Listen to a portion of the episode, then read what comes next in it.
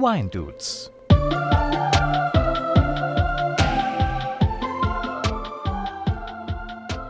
Servus, Namaste. Schön, dass ihr wieder eingeschaltet habt zu den Wine Dudes.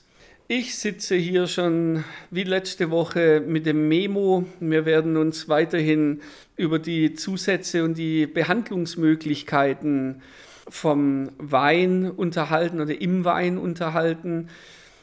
Schön, dass ihr auch bei der zweiten Folge wieder dabei seid. Und Memo, schön, dass du wieder da bist mit einem neu aufgefüllten Glas Wein. Natürlich, danke, dass ich dabei sein darf. Ich freue mich drauf. Gut, die Hörer haben schon wieder vergessen, was wir im Glas haben. Bei mir war es ein Fratelli Chenin Blanc, hier aus Indien, Maharashtra. Bei mir ist es ein Wein aus dem Cinque Terre mit vielen autochthonen Rebsorten. Ich bin schon sehr gespannt auf dein abschließendes Feedback, weil ich sehe deine Gesichtszüge bei jedem Schluck, den du von diesem Wein nimmst. Das wird sicher interessant. Ja, ich muss mich extrem zusammenreißen, hier nicht total betrunken zu sitzen, aber das wird. Was wird? Also du schaffst es schon noch total betrunken das, zu werden. Das weiß ich noch nicht. Das sehen wir in einer halben Stunde. Okay.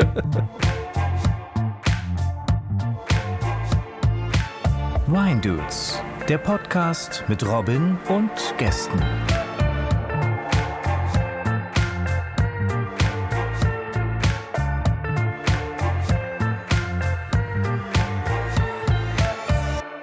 So, wir haben mit der Säure die letzte Woche relativ abrupt beendet. Dann würde ich sagen, beginnen wir diese Folge wieder mit etwas leichterer Kost, wo viele Leute wissen, dass es in den Wein mit reinkommt. Beginnen wir mit dem Zucker, der Klassiker. Heute allerdings reden wir nicht mehr vom Aufzuckern, sondern von der Chaptalisation. Es hört sich geiler an und keiner weiß, was gemeint ist. Ja, super. Chaptalisieren ist das Verb dazu. Ganz, ganz toll. Ja. So, das heißt, wenn der Wein zu wenig Öchsle, also zu wenig Zuckergehalt hat, je weniger Zucker, je weniger Alkoholausbeute. Wenn du mehr Alkohol willst, als du Zucker drin hast, das lässt sich ganz einfach ausrechnen, kannst du Zucker dazugeben. Es gibt da ein paar Einschränkungen, wenn es Prädikatsweine sind und so weiter. Brauchen wir gar nicht jetzt groß drauf eingehen, da darfst du es nicht machen. Ich musste die Formel mal lernen, es ist relativ einfach. Es sind 17 Gramm Zucker ergeben 1% zusätzlichen Alkohol auf einen Liter. Interessant. Also das heißt, um, ein bisschen, um das ein bisschen bildlicher zu machen, wenn ich einen Traubensaft habe, wie hoch ist der Zuckergehalt, also das kann ich messen, dann kann ich ausrechnen, okay, da kommt 10% Alkohol raus, ich möchte aber 12% drin haben, dann muss ich 34 Gramm Zucker auf 1 Liter Most dazugeben und weiß, ich kriege nachher 2% mehr Alkohol raus. Nachzuckern funktioniert mit rektifiziertem Traubenmostkonzentrat, richtig? Ne? Das heißt, du nimmst. Nee? Ne? Weißt du, mit was ich aufzuckern kann? Das ist, das wäre jetzt das Einzige, was, nein, was ich beim Zuckern. Nein, ich, Ja, ich will es nicht hören. Ich, nein. Ich darf Rübenzucker da reinschmeißen. ah, super. Ganz toll. v- Völlig Du hast gerade meine romantische Vorstellung in drei es Sekunden muss zerstört. nicht Traubenzucker, es muss kein Traubenmostkonzentrat sein. Ich kann. Aber gute Winzer verwenden Traubenmostkonzentrat. Das lasse ich jetzt mal unkommentiert. Muss ich das aufs Etikett schreiben, wenn ich Rübenzucker verwendet habe? Nee. Wieso auch? Was macht der Alkohol? Der Alkohol sorgt für Viskosität, also das heißt für die Textur im Mund wird geschmeidiger, sagen wir es mal so. Was mache ich aber, wenn ich noch nicht das perfekte Mundgefühl vom Wein habe? Da geht doch sicherlich auch noch was, oder?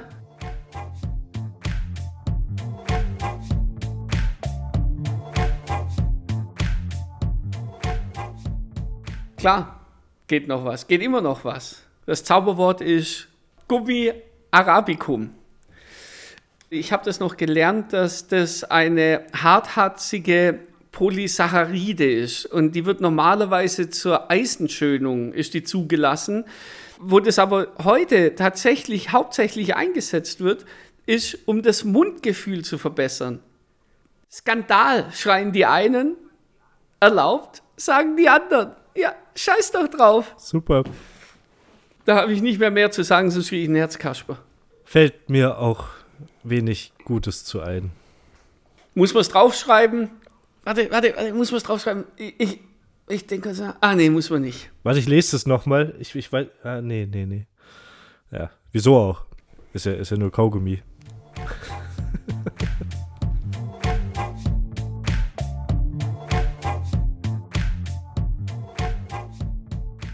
So, Memo, jetzt haben wir unseren Saft, Most und jungen Wein mit dem ganzen Zeug, mit den ganzen Mittelchen gefüttert. Jetzt sollte das Zeug ja auch wieder raus. Ja, ist ja trüb. Und wie geht es am besten? Indem wir anderes Zeug reinkippen, um das Zeug wieder rauszuholen. Ist doch logisch. Das machen wir jetzt. Was sonst? Macht ja auch Sinn. Ja, so, jetzt pass auf. So, jetzt beginnt der Prozess der Klärung, der Schönung und der Filtration. Was macht man da? Wir holen die Stoffwechsel-Nebenprodukte der Gärung, also die Trubstoffe, die Eiweißteilchen, alles, was ausflocken kann, holen wir wieder raus. Und wenn das bisher eine No-Fun-Folge gewesen ist, dann wird es jetzt, jetzt richtig undurchsichtig oder, oder sagen wir zumindest noch etwas komplexer. Etwas komplexer. Ja, durchsichtig im wahrsten Sinne des Wortes, ja, auch gut. Denn man darf mit anorganischen und mit organischen Schönungsmitteln sowie mit chemisch hergestellten Polymeren schönen. Was sind Polymere nochmal, um das kurz festzuhalten? Polymere sind Plastik, ne? Korrigiere mich, wenn es nicht so ist, aber. Polymer ist synthetischer Kunststoff, ja, das ist richtig. Ja, schon. Ja. Plastik. Ja. Super. Ganz da, toll. Da, da, kommen wir noch dazu. Das ist, das ist so mein, mein, i-Tüpfelchen. Fangen wir, fangen wir mal wieder ein bisschen slow an.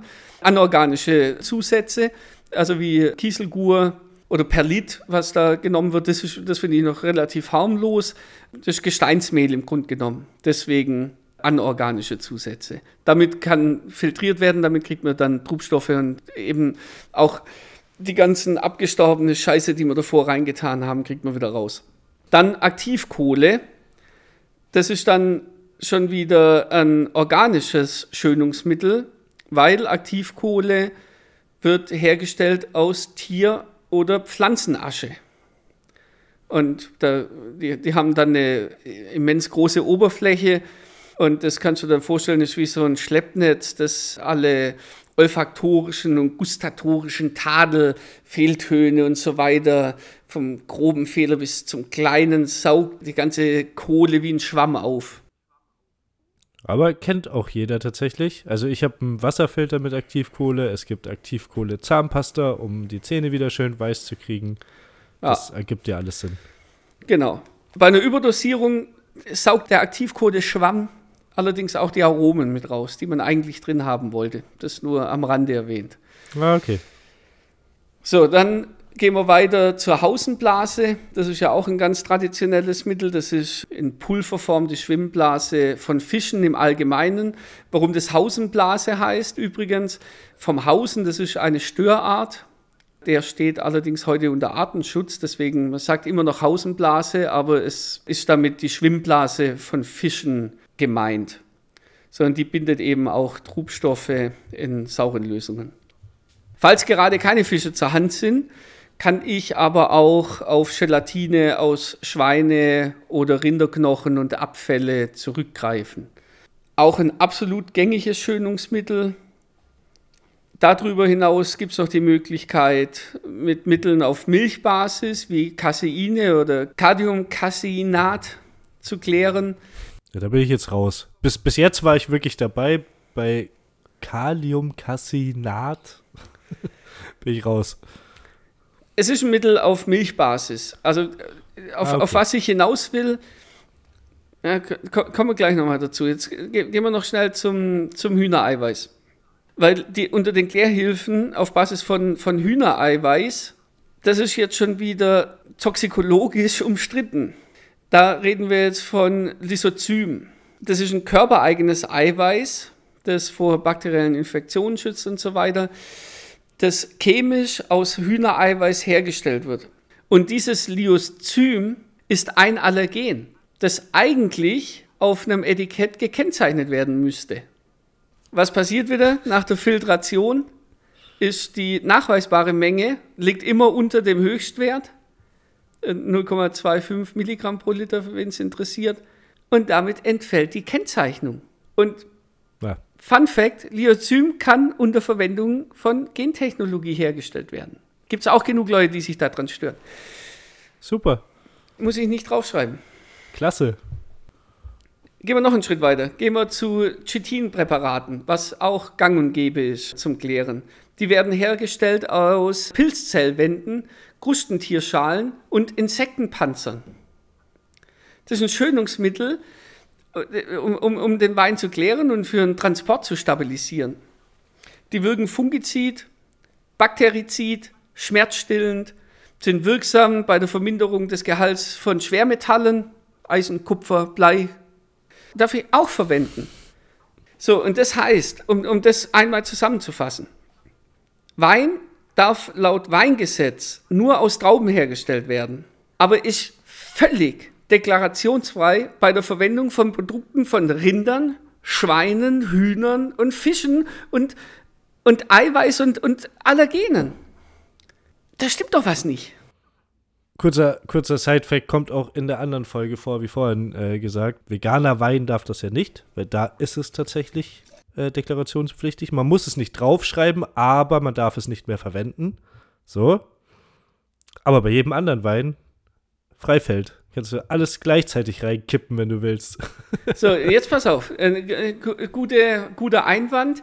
Da komme ich wieder zu meiner Lieblingsfirma, der Firma Erbslö die nämlich auch für den Fall, weil die Industrie schläft ja nicht, auch für diesen Fall, für den, der sagt, okay, das sind mir zu viele Tiere im Wein, hat im Katalog Floraclair beschrieben als vegane, koschere und Halal-Lösung zur Klärung.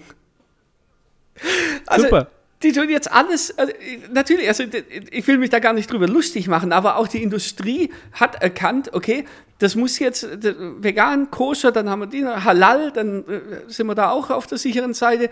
Und das wird, da haben wir auch, ja, wie gesagt, kurz drüber gesprochen, dann eben aus Erbsen- und Weizenproteinen gewonnen. Da brauchst du dann keine Tiere ja. dafür. Also ja, es ist. Es ist da passt dann wieder. Super. Und wie die Hefen, Hefenährstoffe haben, um noch geiler zu performen, um noch ein bisschen. Gibt es das natürlich auch bei den Schönungsmitteln. Also nicht nur, dass ich dann ein Mittel rein tue, um anderes Zeug wieder rauszuklären, sondern ich gebe noch ein Mittel dazu, damit das Mittel, das ich dazugegeben habe, noch besser arbeitet. Und das haben wir hier auch. ja. Und das wird auch im besprochenen Katalog wird darauf hingewiesen, dass das Schönungsergebnis nochmal verbessert wird, unter anderem wenn man zusätzlich PVPP verwendet.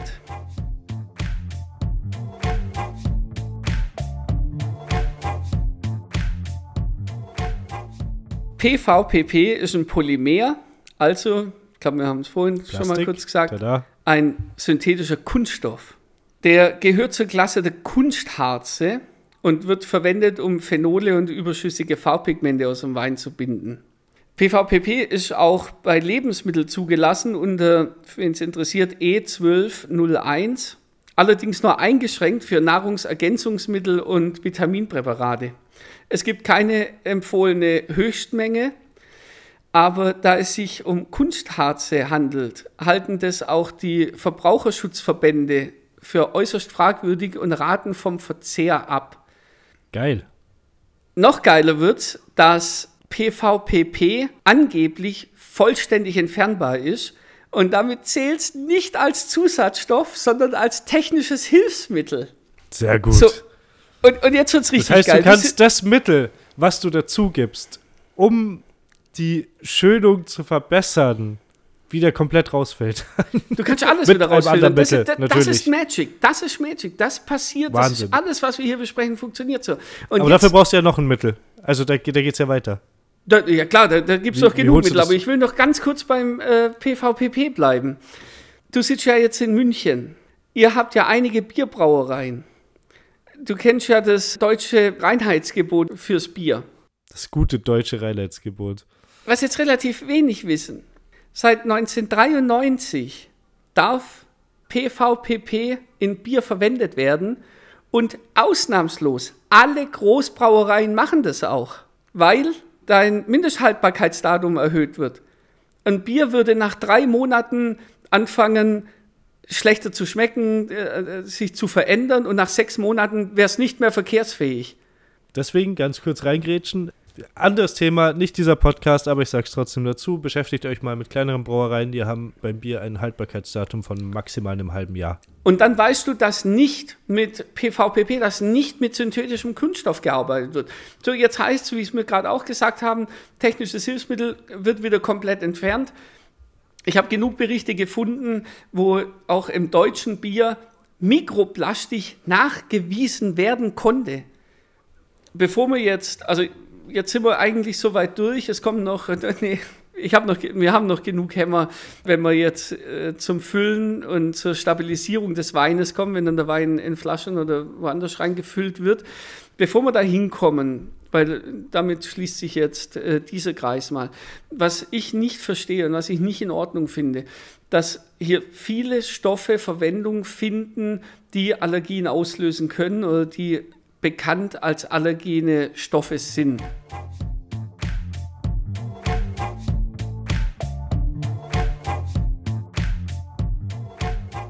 Ich weiß, in Deutschland muss auf jeder Speisekarte seit Jahren müssen eben solche Allergene ausgewiesen sein. Ich kenne das noch aus unserem Laden an der Wursttheke. Ja, alles mit einzelnen Nummern. Genau, da muss alles genau, da gibt es auch genug Verordnungen, wo das alles drinsteht dass das alles wegfällt. Und das nervt mich und das finde ich nicht okay, aber sofern, und das trifft jetzt eben auf Wein zu, im fertigen Produkt, die nicht mehr nachgewiesen werden können, also nicht technologisch wirksam sind, oder unterhalb der zugelassenen Höchstdosis, was wir jetzt auch schon öfters äh, besprochen haben, dann musst du nichts draufschreiben.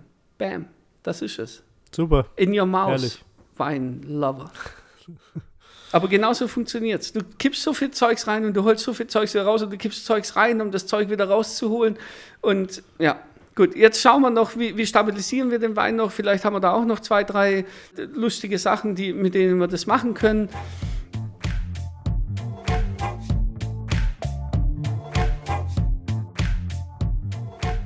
Bevor er gefüllt wird, müssen wir den Wein natürlich irgendwie stabilisieren, dass er im, in der Weinflasche nicht direkt umkippt zum Beispiel kein Weinstein ausfällt, darf man Carbomethylcellulose verwenden, abgekürzt CMC oder E466. Jetzt habe ich richtig Bock, die ganzen Dinger rauszuhauen.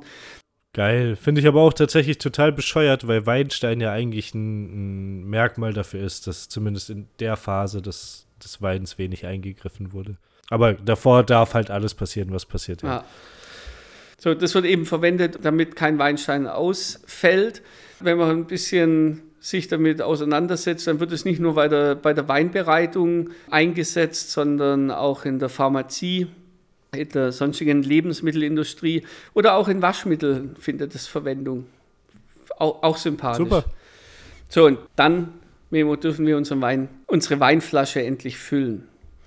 Aber dafür wollen wir ja auch sicher sein, dass wirklich alles rausgeholt ist, was jetzt nicht mehr reingehört. Also jetzt Bakterien zum Beispiel, die müssen ja auch noch raus. Dazu würde ich sagen, machen wir noch mal was rein. Dazu benötigen wir zum Beispiel ein wirklich äh, sehr effizientes Hilfsmittel, Dimethyldicarbonat. Hm, das klingt schon so appetitlich. Vertrieben wird es unter dem Namen Velcorin. Ich habe das auch schon gesehen auf dem Velcorin-Kanister sind zwei große rote Schilder. Eins mit einem Totenkopf und eins, das auf, auf den ätzenden Effekt hinweist. Ah, dieses gute Zeichen mit der Hand und den Tropfen. Ganz genau. Das heißt, ja, Velcorin ist höchst ätzend und furchtbar giftig. Für was brauchen wir das? Wir brauchen das zur Kaltentkeimung. Das heißt, äh, das ist, das ist einfach verrückt das dient zur Nahrungsmittelsicherheit. Es ist allerdings so giftig, dass man da spezielle Maschinen dafür braucht und dass man auch erst nach eingehender Schulung die bedienen darf. Die Höchstmenge liegt bei 200 Milligramm pro Liter. Danach ist der Wein entkeimt. Ich würde sagen, der ist nicht nur entkeimt, sondern der ist sterilisiert. Da lebt gar nichts mehr drin. Nichts. So, wenn ich sowas lese, dann denke ich mir, wie, wie um Gottes Himmels Willen kann sowas denn zugelässig sein? So, jetzt kommt der absolute Clou. Was macht dieses Velkorin?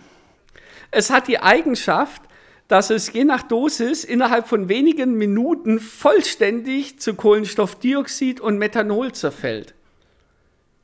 Methanol auch nicht geil für den menschlichen Verzehr, aber die Mengen sind so weit unten, dass man nicht erblindet und dass es wieder eben erlaubt Super. ist. So, also was vor vier Sekunden noch ätzend und giftig war, ist jetzt weg und der Wein ist keimfrei. That's magic. Magic. ah. Aber so von deiner Einschätzung, kurze Frage, um vielleicht auch die Weindudes da draußen ein bisschen zu beruhigen. Wie, oh, ich, ich, ich traue mich gar nicht zu fragen. Wie oft wird das denn eingesetzt? Hast du da so ein bisschen Einblick?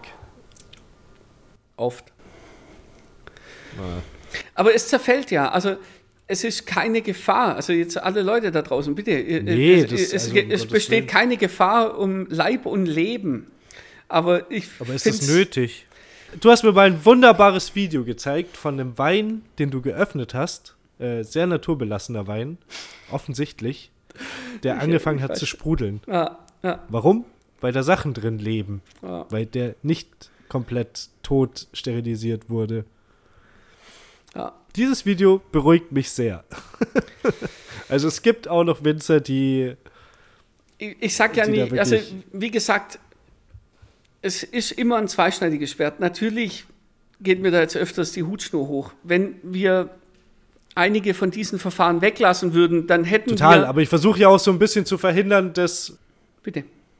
Ich, Entschuldigung, ich versuche so ein bisschen zu verhindern, dass nach dieser Folge keiner von den Weindudes mehr Wein trinkt und auch die komplette Hörerschaft abspringt wegen dieser Folge. das glaube ich nicht. Das wollen die Leute hören. Also ganz offensichtlich wollen die Leute es hören. Nach, nach dem Böhmermann-Dings kannst du nicht vorstellen, was in unserem Postfach los gewesen ist. Und jetzt kriegt das halt auch. Aber wie gesagt, es besteht keine Gefahr für Leib und Leben. Aber das sind die Sachen, die gemacht werden dürfen. Und es macht auch zu Teilen durchaus Sinn. Also wenn ich in jeder zweiten Flasche irgendein Bakterium drin habe, weil die Flasche nicht sauber ist, weil es, weil es nicht äh, steril abgefüllt wurde, dann passiert das gleiche, wie wenn du äh, deine Maultasche nicht äh, steril verpackt wird oder irgendein anderes Lebensmittel. Dann verdirbt es halt. Dann wären in meinem Weinkeller halt 50 Prozent der Weine eben bakteriell beschädigt. Also das so, so einseitig, wie wir das hier jetzt beleuchtet haben oder das möglicherweise beleuchtet haben, das bei euch so angekommen ist, es machen schon durchaus ein paar Sachen Sinn, aber man kann auch absolut ein paar Sachen hinterfragen. Sollte man ja auch, das ist ja nur gesund. Also. Ja. Was mich schon wieder stört, jetzt mancher plädiert dafür, dass man von dieser Verteufelung der Manipulation beim Weinmachen sich lösen sollte dass man die Verwendung von zugelassenen Mitteln als Teil des Prozesses der Weinwerdung betrachten soll. Das sehe ich anders. Wein braucht eigentlich nichts außer Trauben, Liebe und Zeit. Und mehr brauche ich nicht. Das hast du sehr schön gesagt. Ja, kann ich auch nur vielleicht auch noch mal so abschließend sagen, ein bisschen als, als Anreiz vielleicht auch für da draußen. Beschäftigt euch mit den Weinen, die ihr trinkt. Überlegt euch, was ihr trinkt. Redet mit Winzern, besucht Weingüter, unterstützt Menschen und Familien, die sich Mühe geben. Ist, glaube ich, ein, ein ganz wichtiges Ding. Und versucht von Supermarktweinen wegzukommen. Ich meine, es ist verlockend, wenn man eine Flasche Wein für drei Euro hat. Die macht auch betrunken am Ende vom Tag. Das sehe ich auch ein. Aber ich finde, dass Wein mehr als Trinken ist, dass Wein Genuss sein sollte, dass Wein auch ein Stück handwerkliche Arbeit und Tradition sein sollte. Und umso mehr man sich damit beschäftigt und umso mehr man auch mit Menschen redet, die das, die das herstellen mit, mit Liebe und Zuneigung, wie der Robin gerade schon gesagt hat, umso, umso besser wird vermutlich unsere Welt. Das war jetzt ganz tiefsinnig. Absolut in Ordnung. Ein weiteres Fazit werden wir uns an dieser Stelle sparen.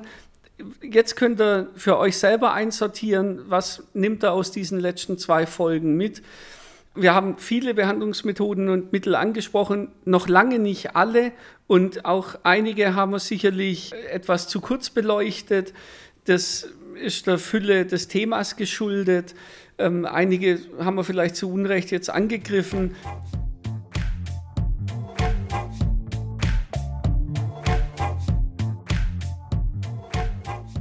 So, bevor die Folge jetzt zu Ende geht, ich kann meinen Wein sehr schnell besprechen. Ich hatte von Fratelli den einfachen Chenin Blanc 2021. Der macht Spaß zu trinken. Der braucht nicht viel Aufmerksamkeit. Ist jetzt auch schön nebenher geplätschert. Ja, ist. Und jetzt, Memo, ich bin gespannt. Ich habe dir mit Genuss zugeschaut, wie du das Glas immer wieder zu deiner Lippe geführt hast und äh, dein Gesicht dabei gesehen. Für mich und für uns alle. Shoot. Ja, ich glaube, ich muss ein paar mehr Worte verlieren zu dem Wein. Ähm, ich schneide das nachher alles zusammen. Gut. Ja, darfst du. Gut, er, der Wein schmeckt Gut. lecker. Ja. ähm, ich habe, um es nochmal kurz rauszuhauen, von dem Weingut Litan einen Cinque Terre Costa de Serra aus Ligurien. Wahnsinn. Unglaublich schön. Das Besondere an dem Wein ist, das, ist ein, die, die, das nennt sich Salzwein, ähm, wird auf ganz, ganz niedriger Meeresspiegelhöhe angebaut und auch meistens an der Küste. Dadurch geht immer ein kleiner Teil Salzwasser auch in die Weinberge über. Ähm, das sorgt dafür, dass der Wein einfach eine extreme Mineralität hat und wie soll es anders sein, auch eine Salzigkeit hat. Wenn du jetzt gerade Salzwein sagst, stelle ich dann eine Frage, wird der von den Winzern dort so deklariert oder ist das tatsächlich eine offizielle Bezeichnung? Nein, das ist keine offizielle Bezeichnung. Okay, okay, alles klar. Ja, um, umgangssprachlich sagen das die ja, Winzer okay, dort. Okay. Das wurde demjenigen, der mir das gegeben hat, mit dieser Bemerkung mitgegeben, weil das einfach Weidenlagen sind, die extrem niedrig und an der Küste sind. Der Wein ist wahnsinnig spannend. Der, der Wein ist abwechslungsreich, vielschichtig. Du hast äh, Mineralität im Einklang mit Frucht, im Einklang mit Säure. Ein wahnsinnig schönes Spiel. Man merkt, dass Vermentino drin ist. Das ist immer dieses, dieser bisschen aromatische Teil. Du oh. hast es aber auch hinten raus trocken, salzig, mineralisch. Super geiler Wein. Also man, man kriegt nur Lust, das nächste Glas zu trinken. Dank dafür geht raus an meine lieben Nachbarn, die mir den mitgebracht haben, nachdem sie da im Urlaub waren. Wahnsinnsteil. Unglaublich. Schön, freut mich. Ich glaube, die Flasche, die Flasche lebt nicht mehr so lange. also man hat dir die Freude, oder ich habe dir die Freude jetzt tatsächlich auch die letzten eineinhalb Stunden angesehen. Ja, und damit geht dann auch die zweite Folge über die Zusatzstoffe und Behandlungen im Weinbau zu Ende. Wir würden uns sehr freuen, wenn er auf Instagram unter winedudes-podcast unsere Ankündigungen liken würdet. Ihr könnt auch gerne unsere Posts mit euren Posts oder in euren Posts verlinken. Wir freuen uns über jedes Feedback, wir freuen uns über jede und jeden, der oder die auf uns aufmerksam werden. Nächste Woche wird äh, zu uns zwei Memo noch der Nick stoßen und wir werden nach dem No Nut November direkt in den Zitate Dezember eintauchen und bis dahin sage ich Servus benannt und ciao. Da freue ich mich natürlich auch drauf. Was soll man abschließend noch sagen? Schafft euch ein Bewusstsein für den Wein, den ihr trinkt. Und in diesem Sinne, ciao und einen schönen Tag, Abend oder auf zu welcher Tageszeit auch immer ihr diesen wunderbaren Podcast hört.